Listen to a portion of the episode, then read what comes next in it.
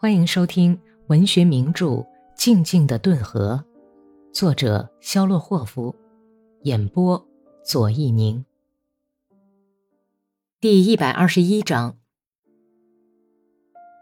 八月三十一日，克伦斯基召去的克雷莫夫将军在彼得格勒自杀了。克雷莫夫所属部队的代表团和指挥人员都赶到东宫去自首。这些不久以前还想用战争来对付临时政府的人，现在却来向克伦斯基大献殷勤，向他表白自己的忠诚。克雷莫夫纪律紊乱的部队还在进行最后挣扎，一部分军队由于惯性作用还在向彼得格勒运动，但是这种运动已经毫无意义，因为科尔尼洛夫的叛乱已近尾声。像腾起的烟火似的反革命火花已经熄灭，而且共和国的临时执政者，这些日子里，他那肥硕的脸颊的确显得大为瘦削了，已经在像拿破仑一样抖动着两条裹着皮绑腿的腿，在政府的例会上大谈其政局完全稳定了。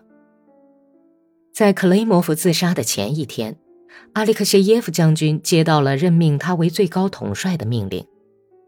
一向举止得体、注意细节的阿列克谢耶夫了解自己处境的恶劣和暧昧。开始他坚决拒绝，但是后来还是接受了这一任命。唯一希望就是借以减轻科尔尼洛夫和那些曾或多或少参与组织反政府叛乱的人们的不幸。三十一日。他在路上用直通电话和大本营联系，想弄清楚科尔尼洛夫对他接受任命和即将上任所持的态度。令人厌烦的商谈断断续续，一直拖到深夜。同一天，科尔尼洛夫那里也召集了一次参谋人员和亲信们的会议。对于他提出的关于继续与临时政府进行斗争的合理性问题。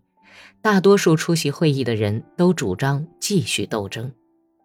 亚历山大·谢尔盖耶维奇，请您谈谈您的高见吧。”科尔尼洛夫对卢克姆斯基说，因为他在整个会议过程中一直保持沉默。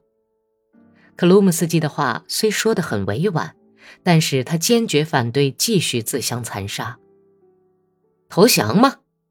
科尔尼洛夫不客气地打断他的话，问道。克鲁姆斯基耸了耸肩。问题自身会自然而然地得出结论。谈话又继续了半个钟头，科尔尼洛夫一言不发，显然他在竭力使自己保持镇定。会议不久就散了。过了一个小时，他把克鲁姆斯基请到自己的办公室里来。您是对的，亚历山大·希尔盖耶维奇。他把手指头弄得咯巴咯巴直响，昏暗的，好像撒上了一层炭灰的灰白色眼睛，瞅着旁边的什么地方。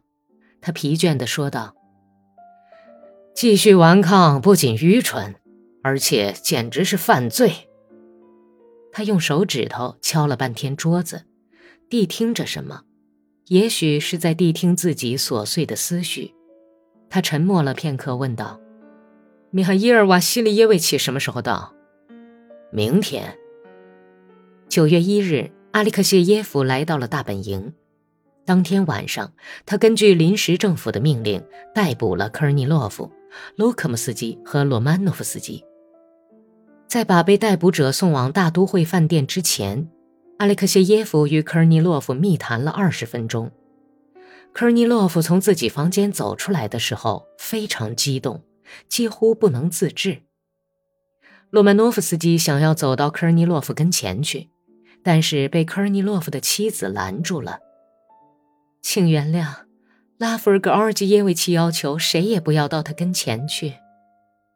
洛曼诺夫斯基瞥了一眼他那神色沮丧的脸，就赶紧走开，眼睛激动地眨着，眼眶下面立刻黑了一片。